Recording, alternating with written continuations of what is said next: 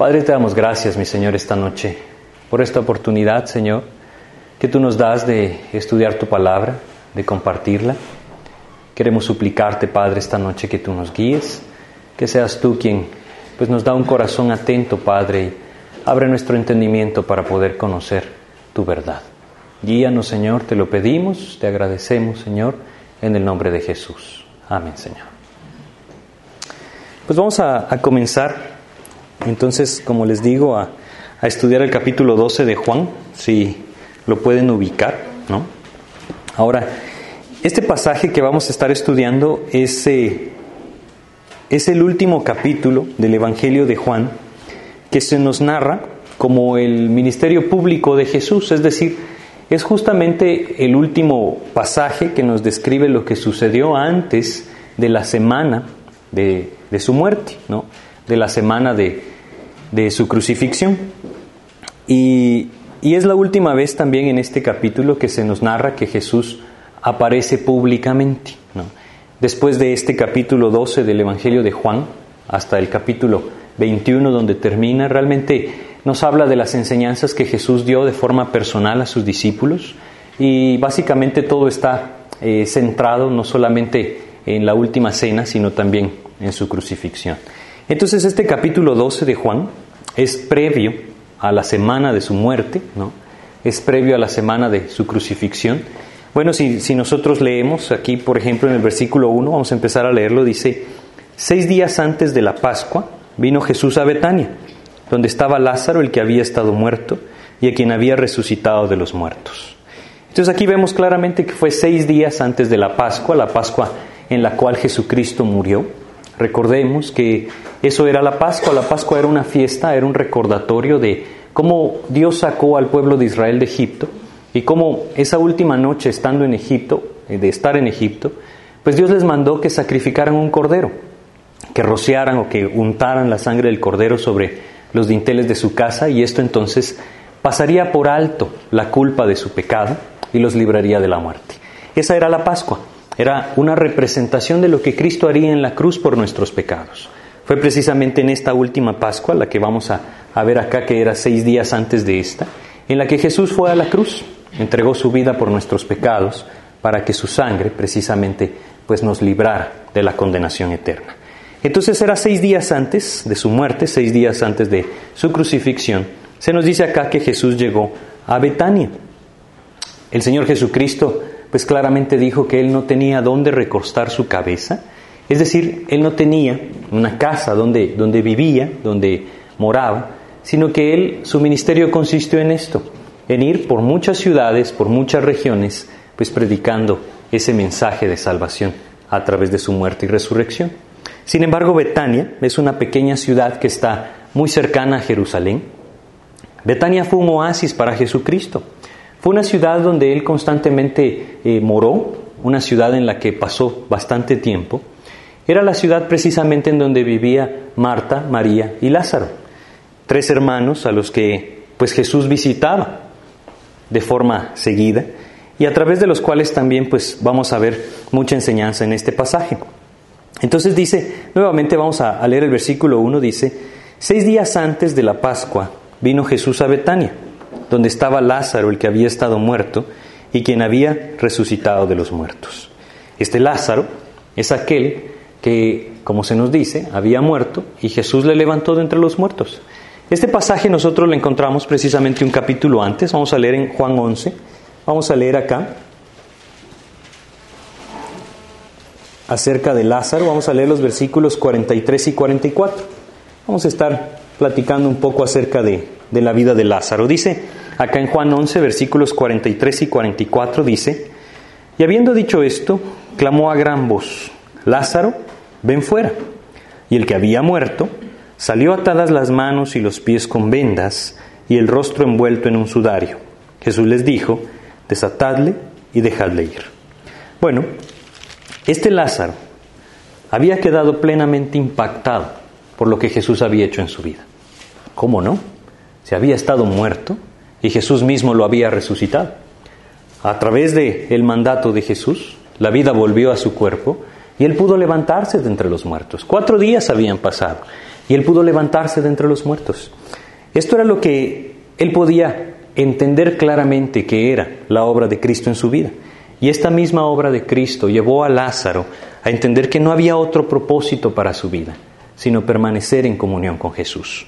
Si nosotros leemos acá en el versículo 2 de Juan 12, dice, y le hicieron ahí una cena, Marta servía y Lázaro era uno de los que estaban sentados a la mesa con él. Bueno, el estar sentado a la mesa con Jesucristo es precisamente sinónimo de comunión. Lázaro estaba aquí teniendo comunión con Jesús. Él estaba ahí compartiendo tiempo con Jesús, conociéndole a Jesús, realmente sabiendo quién era Él. Ahora, ¿cómo no hacerlo? ¿Cómo no interesarse en aquel que le había levantado de entre los muertos? ¿Cómo no interesarse en conocer profundamente a aquel que había obrado milagrosamente en su vida y le había librado de la muerte?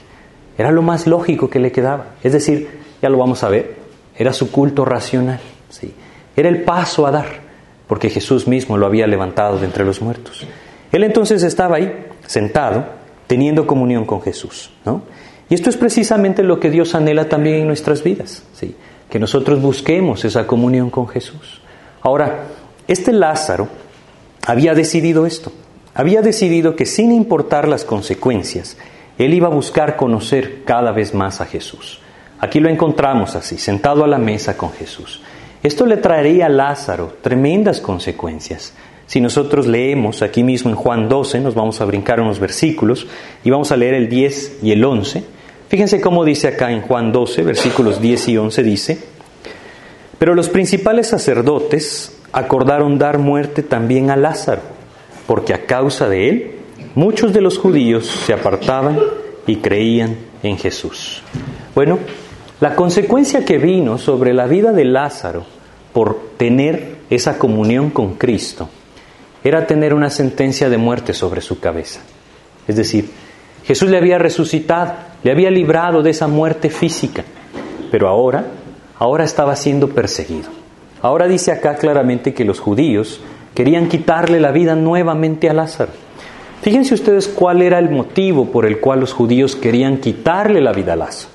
Dice el versículo 11 nuevamente, porque a causa de él muchos de los judíos se apartaban y creían en Jesús. Este Lázaro tenía algo en su vida, algo que lo hacía un candidato para ser asesinado. Jesús se manifestaba en su vida.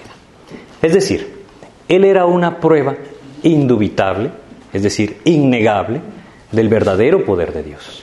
Él era una prueba clara de lo que Cristo podía hacer en la vida de los hombres, del poder de Jesucristo derramándose hacia la vida de las personas.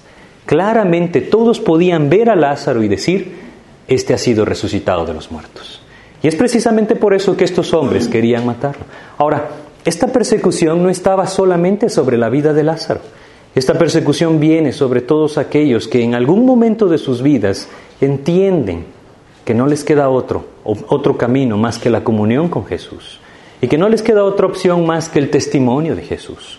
Cuando el creyente entiende esa necesidad de que Jesucristo se manifieste en su vida y la gracia de Dios despierta en nuestros corazones y en nuestra vida un testimonio indubitable o indudable del poder de Dios en nuestras vidas, entonces vendrá la persecución. Es algo que Jesucristo mismo dijo. Si nosotros leemos en Juan, en el capítulo 15 de Juan, Entendemos que así es como el Señor Jesucristo lo enseñó. Juan capítulo 15, versículos 18 al 20.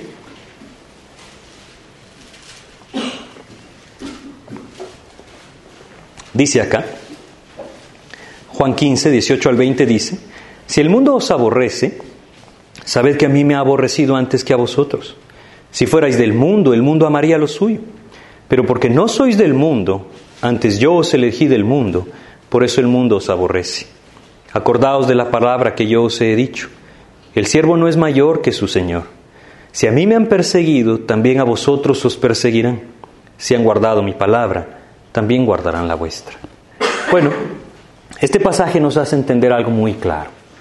Todo aquel que da testimonio claro de Jesús va a padecer persecución. El Señor Jesucristo lo dijo así acá. Si a mí me han perseguido, a ustedes también los perseguirán hay algunas personas allá tal vez es de aquel lado hay lugar por si quieren pasar.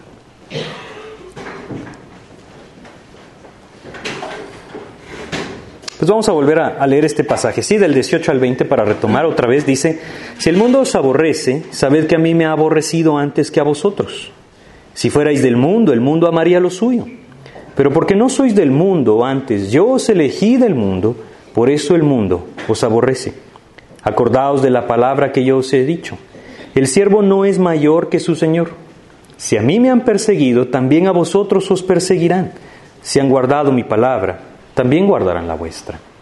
Esto nos hace entender, como les decía claramente, que todo aquel que da un testimonio claro de Cristo en su vida va a padecer persecución. Ese es el plan que Dios tiene para nuestras vidas. Y debemos entender que es el plan de Dios.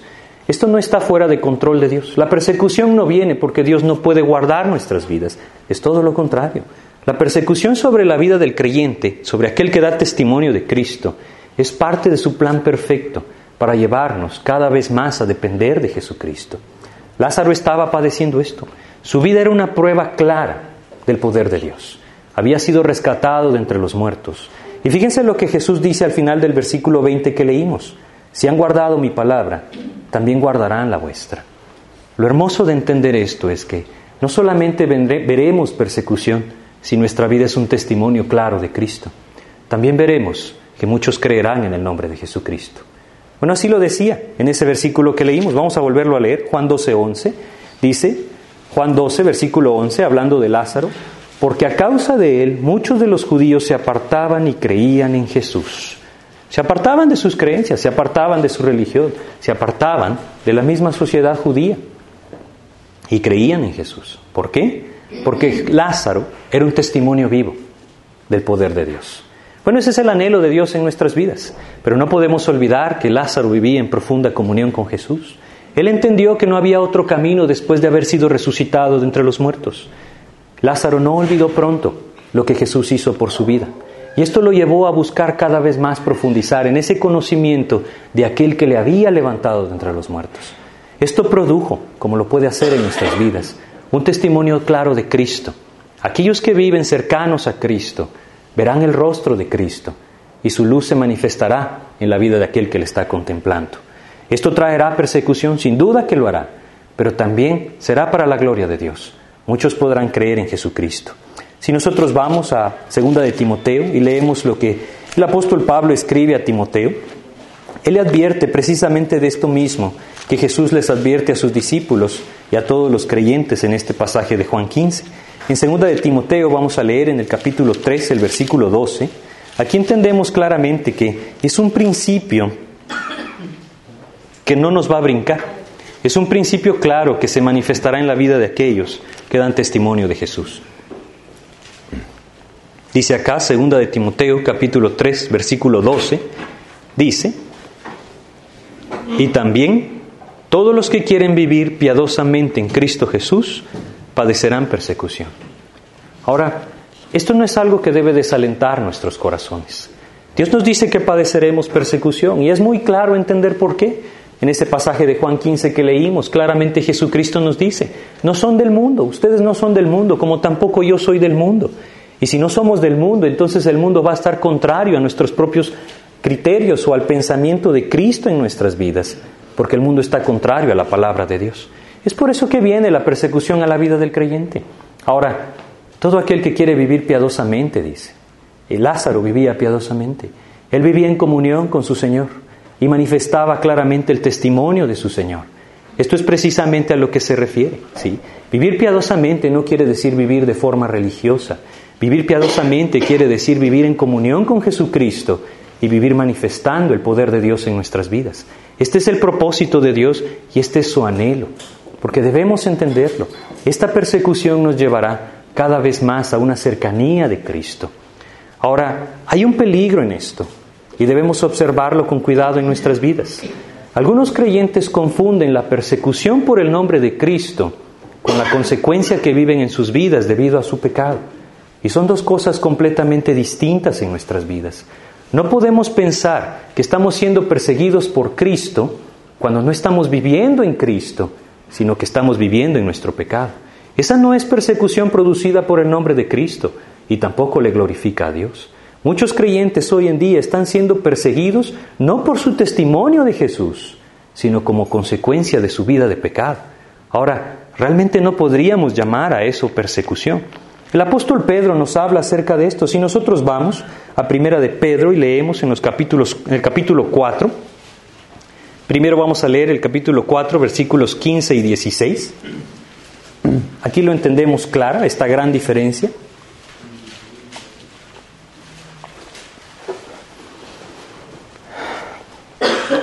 Primera de Pedro 4, versículos 15 y 16 dice lo siguiente, Así que ninguno de vosotros padezca como homicida, o ladrón, o malhechor, o por entremeterse en lo ajeno. Es decir, esto no es persecución, ¿no? Si alguno de nosotros está padeciendo, pero como consecuencia de nuestro pecado, esto no le podemos llamar persecución. Esto no manifestará a Jesús, ni mucho menos le glorificará. Debemos entender la diferencia. Como le repito, lastimosamente muchos creyentes confunden esto y cuando viven alguna consecuencia de su pecado se consuelan de forma equivocada a sí mismo diciendo, bueno, esta ha de ser persecución. Es muy distinto cuando estamos padeciendo por nuestro propio pecado. El versículo 16 en el, versículo capítulo 4 dice, pero si alguno padece como cristiano, no se avergüence, sino glorifique a Dios por ello. Hay una gran diferencia. Cuando nosotros padecemos por el nombre de Cristo, entonces el nombre de Jesucristo está siendo glorificado en nuestras vidas. Esto va a dar un testimonio de Cristo, pero necesitamos permanecer en comunión. No podemos olvidarnos de esto. Si nosotros leemos aquí mismo en Primera de Pedro, pero ahora en el capítulo 3 de Primera de Pedro, vamos a leer los versículos 14 al 16. Fíjense cómo dice, Primera de Pedro 3, versículos 14 al 16 dice, mas también, si alguna cosa padecéis por causa de la justicia, bienaventurados sois. Esta palabra, bienaventurados, quiere decir dichosos o felices. Eso quiere decir. Y Él dice acá, Dios nos dice acá, que si padecemos por causa de la justicia, somos bienaventurados. Hay una mal mala percepción en la vida del creyente acerca de la persecución. A veces pensamos que la persecución es algo malo para nuestras vidas. A veces pensamos que esto nos hace desdichados. O muchas veces pensamos que de alguna otra forma las cosas se salieron de control de Dios. Pero no podemos olvidar que nosotros, nosotros somos joyas en bruto.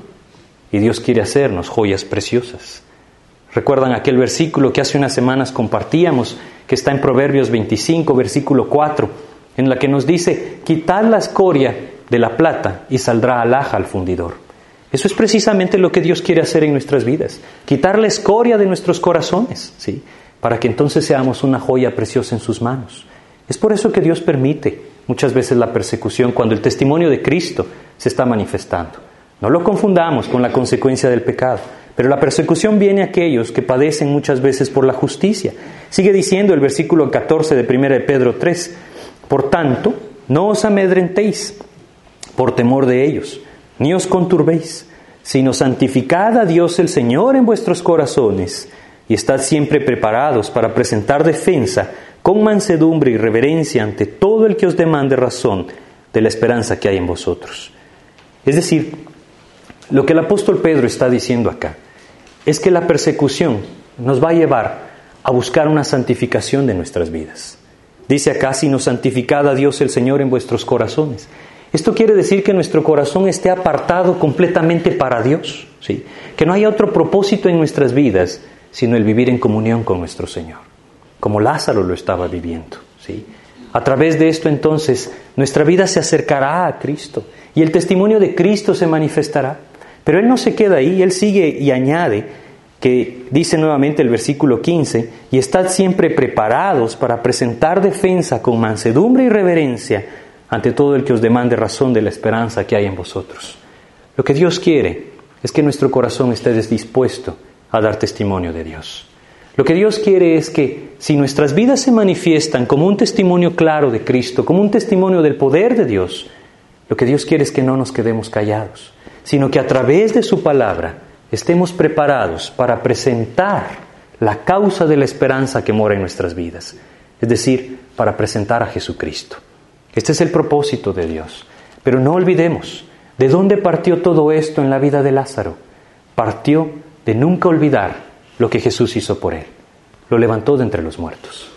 Al haberlo levantado entre los muertos, le dio una vida nueva, una vida que dedicó a la comunión con su Señor Jesucristo, a conocerle cada vez más, profundizar en el conocimiento de Cristo, en el conocimiento de aquel que le dio una nueva vida. Y ese es precisamente el propósito de Dios para nuestras vidas. Debemos entenderlo así y debemos recordarlo así. Regresemos al pasaje que estamos estudiando, Juan capítulo 12, ¿sí? Ahora, dice acá, seis días antes de la Pascua, el, desde el versículo 1, vino Jesús a Betania, donde estaba Lázaro, el que había estado muerto, y a quien había resucitado de los muertos, y le hicieron ahí una cena. Esta cena fue hecha en la casa de Simón el leproso. No lo leemos aquí, pero lo leemos en Mateo. Si vamos a Mateo, en el capítulo 26 de Mateo, vamos a leer el versículo 1. No, perdón, Versículo 6.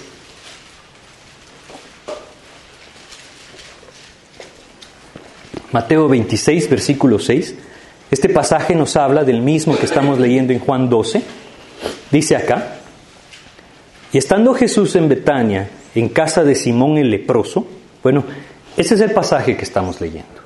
Jesús está en Betania y está en la casa de Simón el leproso. Esta cena que leemos en Juan 12, que dice, y le hicieron ahí una cena, fue servida en casa de Simón el leproso. Ahora, no sabemos cuál de todos los leprosos que Jesús sanó era Simón. Algunos piensan que es aquel hombre que se postró ante él y le dijo, Señor, si quieres puedes limpiarme. Podría serlo. Como podría ser cualquier otro de aquellos que Jesús sanó. Sin embargo, lo importante no es quién era él. Lo importante es qué fue lo que Jesús hizo en su vida. Al igual que Lázaro, Simón estaba condenado a la muerte. Lázaro ya había muerto. Era cuestión de tiempo que Simón también muriera. La lepra en ese tiempo era mortal, era incurable. Y no solamente era mortal e incurable, era una enfermedad terrible que marginaba a todo hombre a vivir en el desierto, a vivir a solas, a vivir escondido. Este hombre estaba consciente de la condenación de muerte que había sobre su vida y sin embargo Jesús lo rescató. Al sanarlo de la lepra, al igual que a Lázaro, Jesús le dio vida a Simón. Ahora, ¿cómo no recibirle en su casa? Es seguro que Simón estaba junto a Lázaro, junto a Jesús, sentado a la mesa. Esta era la costumbre de los judíos. Simón era el anfitrión y por lo tanto estaría quizá en la cabecera de la mesa. El invitado más importante, Jesucristo, estaría sentado a su mano derecha. ¿Se imaginan qué escena más hermosa esta? Dos hombres que han sido rescatados de la muerte, teniendo comunión con aquel que les rescató. Bueno, este es un cuadro precisamente de lo que Dios tiene planificado para todos sus hijos, de lo que Él anhela que todos nosotros vivamos.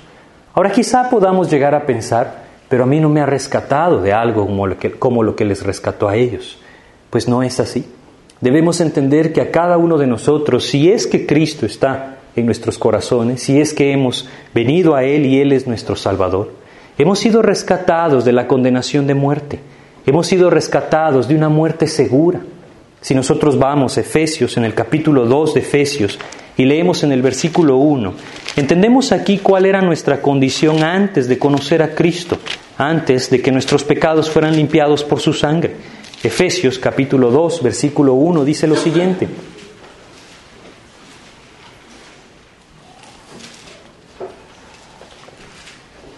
Dice, y Él os dio vida a vosotros cuando estabais muertos en vuestros delitos y pecados. Quizá no estábamos muertos físicamente, sin duda que no era así. O quizá no teníamos una enfermedad mortal sobre nuestras vidas, pero nuestro corazón, nuestra alma, estaba condenada a la muerte eterna. Aquí leemos claramente, cuando estabais muertos en vuestros delitos y pecados. Esta muerte que habla aquí en Efesios 2.1 no habla de una muerte física.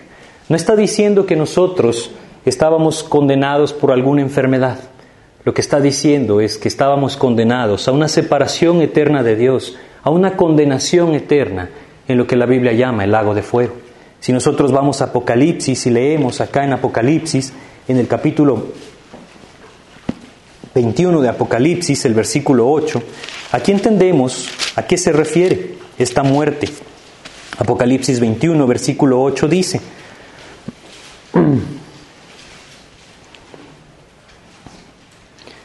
Pero los cobardes e incrédulos, los abominables y homicidas, los fornicarios y hechiceros, los idólatras y todos los mentirosos tendrán su parte en el lago que arde con fuego y azufre, que es la muerte segunda. Esta muerte segunda es precisamente a la que Efesios 2.1 se refiere. Estábamos muertos en nuestros delitos y pecados. Y al igual que Simón el leproso, era cuestión de tiempo que esa muerte fuera una realidad para nuestras vidas. Pero de ahí nos rescató Dios. Este mismo esta misma frase o este mismo término, muerte segunda, se, utiliza en Apocalipsis 20. Vamos a leer Apocalipsis 20 desde el 13 hasta el 15, para que entendamos a qué se refiere. Apocalipsis 20, versículos 13 al 15 dice, y el mar entregó los muertos que había en él, y la muerte y el Hades entregaron los muertos que había en ellos, y fueron juzgados cada uno según sus obras, y la muerte y el Hades fueron lanzados al lago de fuego. Esta es la muerte segunda y el que no se halló inscrito en el libro de la vida fue lanzado al lago de fuego.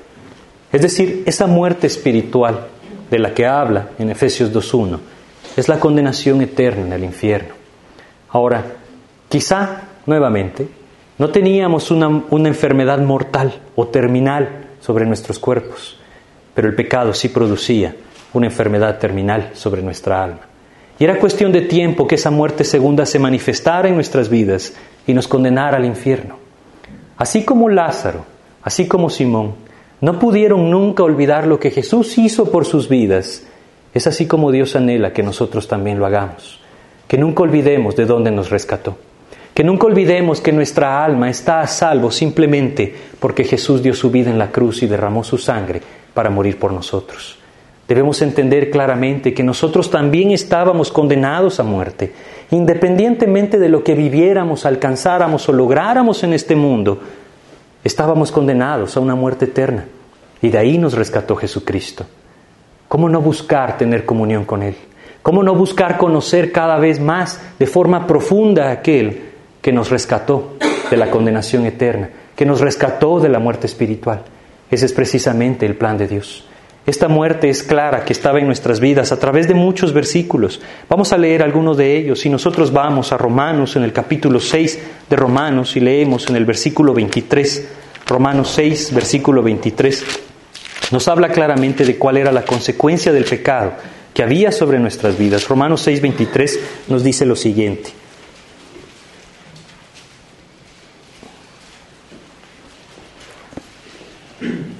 Dice acá, porque la paga del pecado es muerte, mas la dádiva de Dios es vida eterna en Cristo Jesús, Señor nuestro.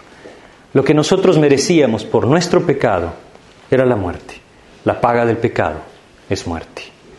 De ahí fue donde Él nos rescató. Si leemos aquí mismo en Romanos capítulo 8, versículo 2, fíjense cómo lo dice de claro, Romanos 8, 2.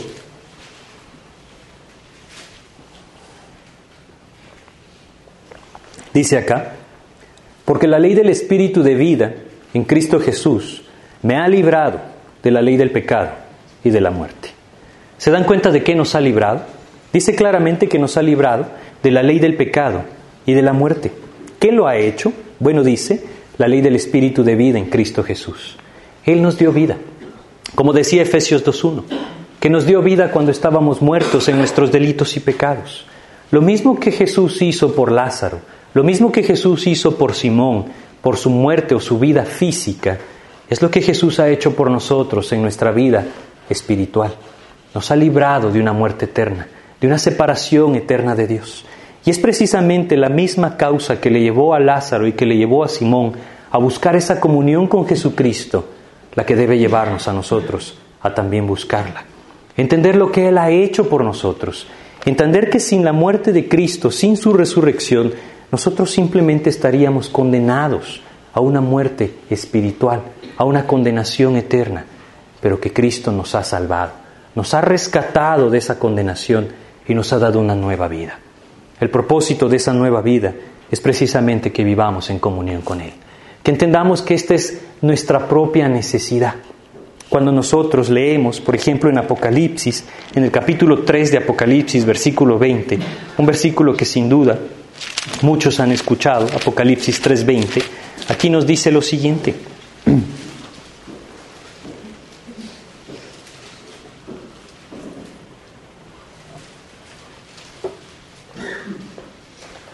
Dice acá Apocalipsis 3:20, dice, He aquí yo estoy a la puerta y llamo. Si alguno oye mi voz y abre la puerta, entraré a él y cenaré con él y él conmigo. Comunión. Jesús estando en el corazón es el único camino hacia la comunión con Él. No hay otra manera de tener comunión con Cristo si no es abriéndole la puerta del corazón. Pero debemos entender que este es su anhelo. Abrimos la puerta de nuestro corazón. Bueno, Dios nos dice en Ezequiel 36 que esto hace que Él ponga de su espíritu en nuestros corazones pero Él no podemos olvidar que Él anhela tener comunión con nosotros. No se trata solo de buscar salvación y olvidarnos de ello. Esto hubiera sido algo tan ingrato como que Lázaro, al salir de la tumba, jamás hubiera vuelto a ver a Jesús. O como Simón, haber sido sanado de la lepra y nunca haber querido saber nada de Jesús. Esto no iba a suceder porque ellos entendían claramente lo que Jesús había hecho por sus vidas. Ese es el propósito de Dios que nosotros comprendamos claramente lo que Jesús ha hecho por nosotros y que esto mueva nuestros corazones en amor hacia Cristo, en agradecimiento hacia Cristo, entendiendo que si no fuera por Él estaríamos condenados a la muerte. Él anhela que vivamos en comunión, anhela que nos sentemos constantemente a la mesa con Jesucristo y profundicemos en una comunión con Él, en conocerle cada día más.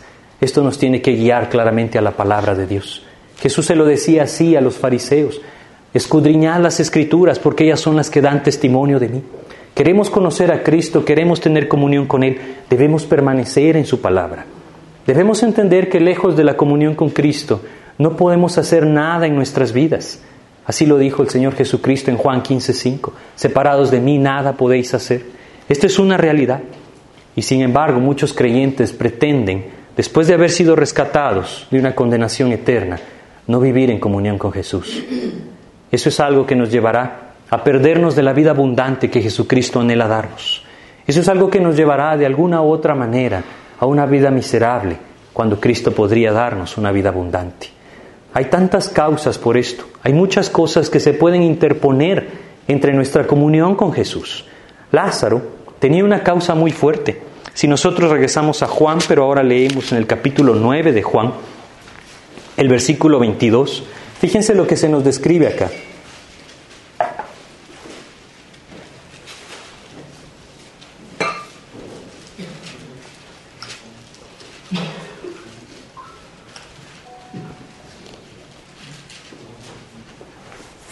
Dice, esto dijeron sus padres porque tenían miedo de los judíos, por cuanto los judíos ya habían acordado que si alguno confesase que Jesús era el Mesías, fuera expulsado de la sinagoga. La sinagoga no solamente era un lugar religioso en ese tiempo, era un lugar alrededor del cual giraba toda la vida social de los judíos. Había mucha influencia de estar o no estar en la sinagoga.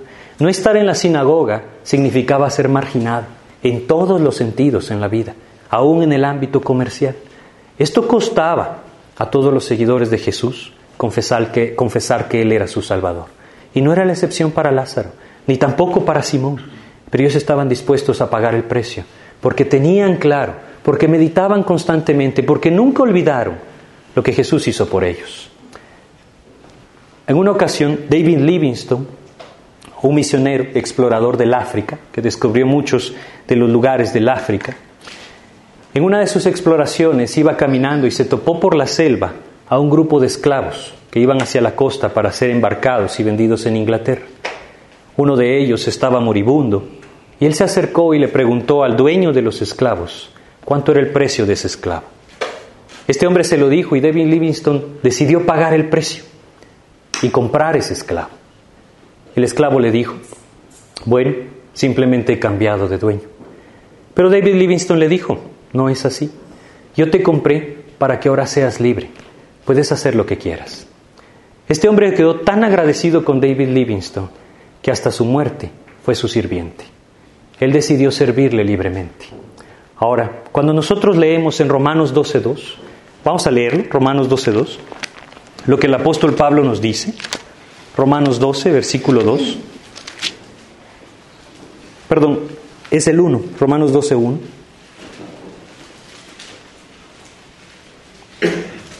Dice acá Romanos 12, versículo 1. Así que hermanos, os ruego por las misericordias de Dios que presentéis vuestros cuerpos en sacrificio vivo, santo, agradable a Dios, que es vuestro culto racional. Es vuestro culto racional. Entender que Él nos compró, que hemos sido rescatados por Cristo. Primera de Pedro 1.18 nos dice que no con cosas corruptibles como oro o plata, sino con la sangre preciosa de Jesucristo. Hemos sido comprados, hemos sido rescatados. Nuestro culto racional, al igual que este esclavo que les contaba en esta historia, es servirle libremente a Jesucristo. Eso es lo que Él está esperando, que vivamos en comunión con Él y que le sirvamos. Si nosotros leemos en Romanos mismo, pero capítulo 6, versículo 22, entendemos que este es el propósito de Dios. Romanos 6, 22 nos dice lo siguiente.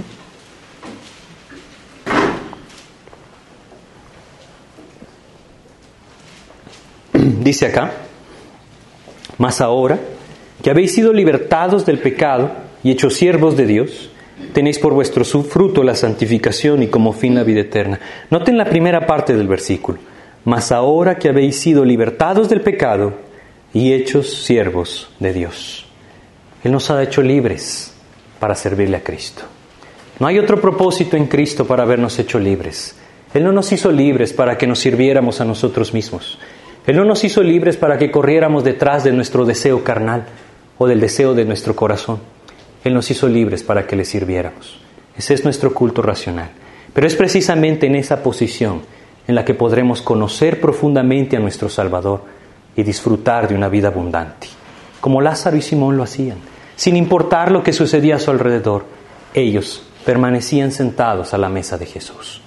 Es así como Dios también lo anhela para nuestras vidas que entendamos que el meditar en lo que Cristo ha hecho por nosotros, rescatarnos de una muerte eterna, darnos la oportunidad de una nueva vida, nos tiene que llevar a entregarnos a Él, a buscar esa comunión con nuestro Salvador. Es a través de esto entonces que le podremos conocer cada vez más. Nuestro corazón entonces podrá llenarse de amor por Cristo y Él producirá el fruto. Pero no olvidemos, separados de Él, nada podemos hacer. Si no buscamos comunión con Él en su palabra, si no le buscamos a Él en oración, si no buscamos esa santificación en nuestras vidas que nos lleve a un testimonio claro del poder de Dios en la vida de sus hijos, entonces no veremos el fruto de Cristo, no viviremos esa vida abundante. Muchas cosas se nublarán en nuestra vida espiritual. Necesitamos entenderlo. Lázaro y Simón no les quedaba otro camino más que vivir en comunión con Jesús. Regresando a Juan capítulo 12, ahora vemos aquí que no solamente se nos habla de, Lázaro en este versículo 2, vamos a volver a leer este versículo 2, Juan 12, versículo 2. Aquí se nos habla ahora de otra persona, se nos habla de Marta. Dice así, y le hicieron ahí una cena, Marta servía, y Lázaro era uno de los que estaban sentados a la mesa con él. Bueno, Marta, Marta era hermana de Lázaro.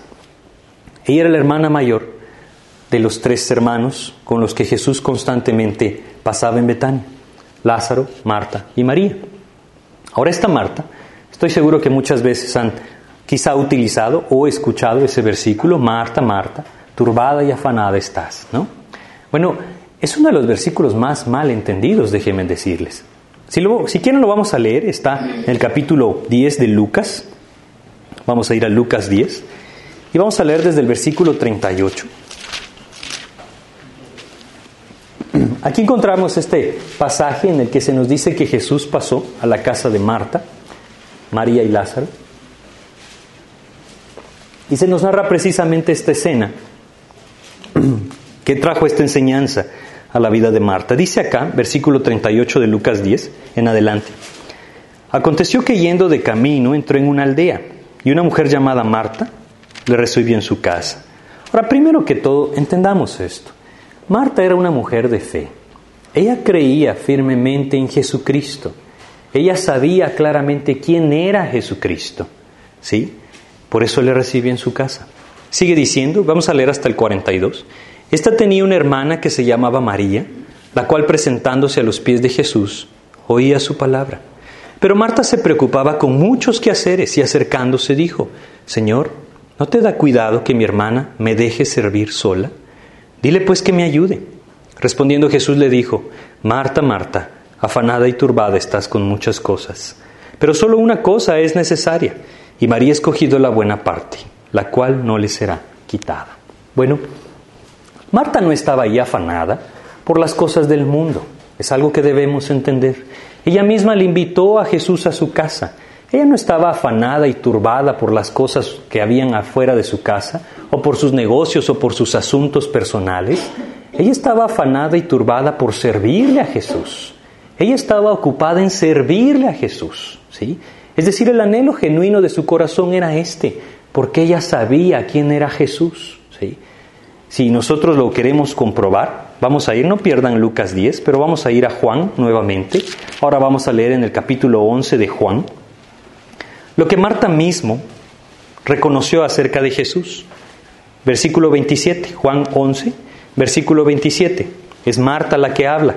Dice, le dijo, sí Señor, yo he creído que tú eres el Cristo, el Hijo de Dios, que has venido al mundo.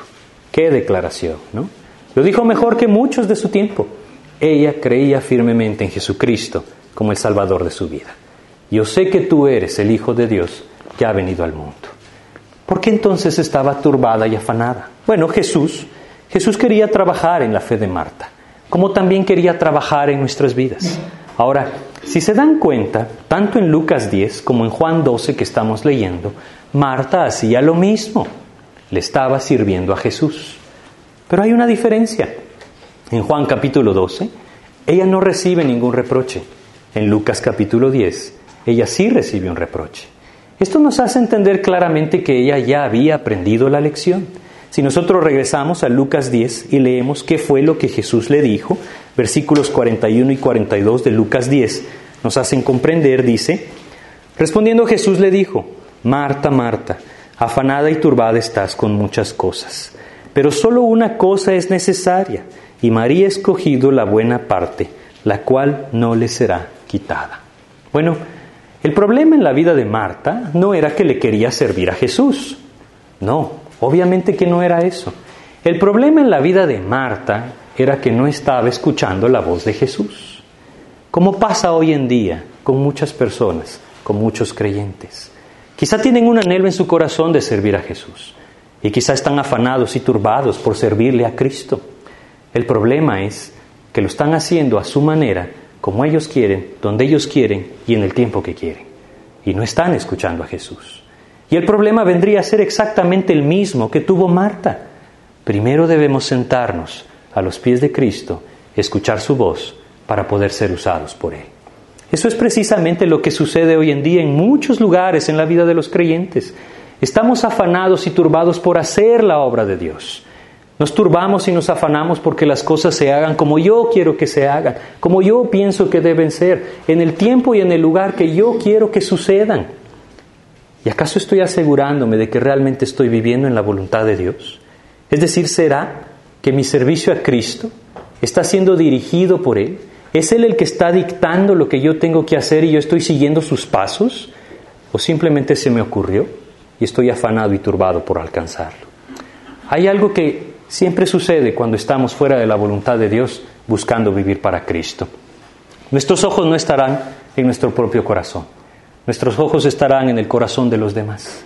Y estaremos constantemente viendo, observando y vigilando aquellas injusticias que se hagan en nuestras vidas. Marta tenía al mejor juez enfrente. Ella se dirigió a Jesucristo. María no hacía nada, ¿sí? Y Marta hacía todo. Todo era para servir a Jesús. No había mejor persona a quien presentarle el caso que Jesús. Ahora, yo estoy seguro que Marta pensaba que Jesús le daría la razón, pero Jesús conocía su corazón. Así es como muchas veces pasa en nuestras vidas. Pensamos que estamos realmente viviendo en la voluntad de Dios, pero si no escuchamos su voz, entonces quizás estemos muy lejos de la voluntad de Dios. El servicio a Cristo no puede ser una iniciativa del hombre, debe ser una dirección del Espíritu de Dios a través de la comunión con Él. Ese es el camino. Y el Señor Jesucristo se encargó de mostrarlo en este capítulo 12 de Juan. Primero, el rescate, luego la comunión, después el servicio. Así es como Dios lo anhela en nuestras vidas. Y sin embargo, hoy en día, muchos creyentes pretenden servirle a Cristo sin tener comunión con su palabra. Eso no es posible. Ninguno puede servir a dos señores, decía el Señor Jesucristo. Y lastimosamente nos servimos a nosotros mismos buscando supuestamente servir a Cristo. Primero debemos llegar a morir. Primero debemos llegar a tener esa comunión clara con Cristo, que puede entonces dirigir nuestros pasos hacia su voluntad. Vamos a observar una gran diferencia. Vamos a leer Juan 12 ahora. Regresando a Juan capítulo 12. Fíjense cómo dice acá. Juan capítulo 12 dice, y le hicieron ahí una cena, Marta servía. Otra vez, ¿no? Marta servía. Estaba haciendo lo mismo que la primera vez que Jesús vino a su casa. Pero ahora no recibió reproche. Pero ahora tampoco ella buscó ser justificada. La gran diferencia en esto es que Marta había sido trabajada en su fe por Cristo. ¿sí? Y ella ahora tenía claro de qué se trataba el servicio a Cristo. Él era soberano y él decidía todo sobre su vida. Ahora Marta sí podía gozarse en Cristo. ¿Por qué? Porque había aprendido a tener comunión con Él. Ahora, fíjense lo que dice. Vamos a adelantarnos unos versículos en Juan 12 siempre. Vamos a leer el versículo 26. Dice, si alguno me sirve, sígame. Y donde yo estuviere, ahí también estará mi servidor. Si alguno me sirviere, mi Padre le honrará. Fíjense cómo lo dice de claro Jesucristo. Si alguno me sirve, sígame. El problema es que muchas veces no le estamos siguiendo y aún así le queremos servir. Esto no tiene sentido. Esto sería servirnos a nosotros mismos y no buscar la voluntad de Dios. Debemos aprender a servir, pero primero tener, tener comunión con Cristo. Si no es así, seremos nosotros inventando el servicio hacia Cristo. ¿sí? Ahora, Marta aprendió esto no de la manera fácil. Si nosotros vamos a Juan 11 y leemos acá acerca de su vida, Juan 11, este pasaje nos narra precisamente cuando Lázaro fue resucitado o levantado entre los muertos. ¿sí? Aquí pasa algo muy claro. Vamos a leer algunos versículos, vamos a leer desde el versículo 20, ¿sí? en donde dice, entonces Marta, cuando oyó que Jesús venía, salió a encontrarle, pero María se quedó en casa. Y Marta dijo a Jesús, Señor, si hubieras estado aquí, mi hermano no habría muerto. Mas también sé ahora que todo lo que pidas a Dios, Dios te lo dará. No sé si notan ustedes aquí la insinuación que Marta hace. ¿sí? Ella no le dice, pero yo sé que tú lo puedes resucitar. No se atreve a hacerlo. Pero ella le dice, más yo sé que todo lo que pidas al Padre, Él te lo dará. Bueno, esta era la fe de Marta. Ella sabía que Él era el Hijo de Dios y que todo estaba bajo su poder. ¿sí? Ahora ella había aprendido a someterse a la voluntad de Dios. Qué gran diferencia, qué gran diferencia. Ella podía servir libremente y podía gozarse en hacerlo. ¿Por qué? Porque ella había aprendido a someter su voluntad a la voluntad de Jesucristo. Ni siquiera se atrevía a pedir lo que ella quería. Simplemente confesaba que lo creía, pero no lo pedía, porque ella estaba dispuesta a someterse al plan de Dios. Ahora, el Señor Jesucristo le responde con un versículo que ha sido muy claro y muy alentador para muchas personas. Dice acá, Jesús, Jesús, le dijo, versículo 23, Jesús le dijo, tu hermano resucitará. Marta le dijo, yo sé que resucitará en la resurrección en el día postrero. Le dijo Jesús, yo soy la resurrección y la vida. El que cree en mí, aunque esté muerto, vivirá. Y todo aquel que vive y cree en mí, no morirá eternamente. ¿Crees esto? Le dijo, sí Señor, yo he creído que tú eres el Cristo, el Hijo de Dios, que has venido al mundo. Después de esto, Marta y Jesús caminan hacia donde está la tumba de Lázaro. Ahora, ¿qué creen ustedes que Marta lleva en el pensamiento? Lo va a resucitar. Bueno, eso fue lo que Jesús le está diciendo, ¿no? Ella piensa, lo va a resucitar. Sin embargo, pasa algo que trabaja en la fe de Marta. Si nosotros leemos en el versículo 35, 34 y 35, Habla Jesús y dijo, ¿dónde le pusisteis? Le dijeron, Señor, ven y ve. Jesús lloró. Miren, este llanto de Jesús fue un llanto de genuino dolor no solamente por ver el sufrimiento de sus hermanas, sino por ver lo que la muerte causa en la vida de los hombres y sobre todo de aquellos que no le conocen. Pero este llanto también produjo algo en el corazón de Marta. ¿Y qué no le iba a resucitar? ¿Por qué no dijo de una vez, muevan la piedra, sino que antes lloró? Todo tiene un propósito en el plan de Dios hacia la vida de sus hijos, y esto probó el corazón de Marta. Marta le vio llorar y sin duda que su fe tambaleó. Esa es la explicación por la cual en el versículo 38, perdón, 39, se nos dice, dijo Jesús, quitad la piedra. Marta, la hermana de aquel que había muerto, le dijo, Señor, yede ya, porque es de cuatro días. Es decir, ¿y no que ya sabía que él iba a resucitar? Bueno, el llanto de Jesús movió el corazón de Marta, hizo tambalear su fe. Pero cuando Marta vio salir a Lázaro, yo les aseguro que su fe fue plenamente afirmada. Ahora, era precisamente toda esta enseñanza la que tenía a Marta sirviendo a Jesús con gusto, con gozo. Ella se daba a sí mismo por Cristo porque había aprendido a someter su voluntad a Cristo. Hay una gran diferencia en servir en nuestras fuerzas a servir en la gracia de Dios. Es completamente diferente. Y lo podemos identificar de esta manera en nuestras vidas. ¿Estoy dispuesto a hacer lo que Él me diga o quiero hacer lo que yo quiero hacer? Hay una gran diferencia en esto y lo podemos identificar en nuestras vidas. Cuando nosotros estamos sirviendo, entregando nuestra voluntad a Cristo, definitivamente que Él puede gozarse en esto. Vamos a ir a Lucas y vamos a leer en el capítulo 12 de Lucas, el versículo 37. Este pasaje nos habla acerca del servicio a Cristo, Lucas 12, versículo 37. Dice acá, Bienaventurados aquellos siervos a los cuales su Señor cuando venga halle velando. De cierto os digo que se ceñirá y hará que se sienten a la mesa y vendrá a servirles. Esto es impresionante. ¿Cómo así que los llamará, que se sienten a la mesa y vendrá a servirles? Si Él mismo es Dios. Bueno, esto nos habla de cuánto se goza en ver a sus hijos vivir para Él. Esto nos habla de cuánto anhela que nosotros le sirvamos, que vivamos velando en servicio a Cristo. Pero no olvidemos, todo esto no sucederá si primero no hemos sido rescatados, vivimos en comunión con Él y entonces Él mismo produce un servicio conforme a su voluntad. Este es el camino que Dios diseñó y ninguno de nosotros puede brincarlo. ¿sí? Es así como debemos buscarlo. Pero no olvidemos que no tiene sentido para ninguno de nosotros haber sido rescatado, haber sido liberado de esa esclavitud del pecado y de la muerte y dedicarnos a vivir para el pecado, a vivir para nosotros. El único sentido, el único culto racional es presentar nuestros cuerpos como un sacrificio vivo, buscar en comunión a Jesucristo, buscar conocer cada vez más a aquel que nos rescató y servirle. Vamos a detenernos ahí, vamos a hacer una oración para, con, para terminar.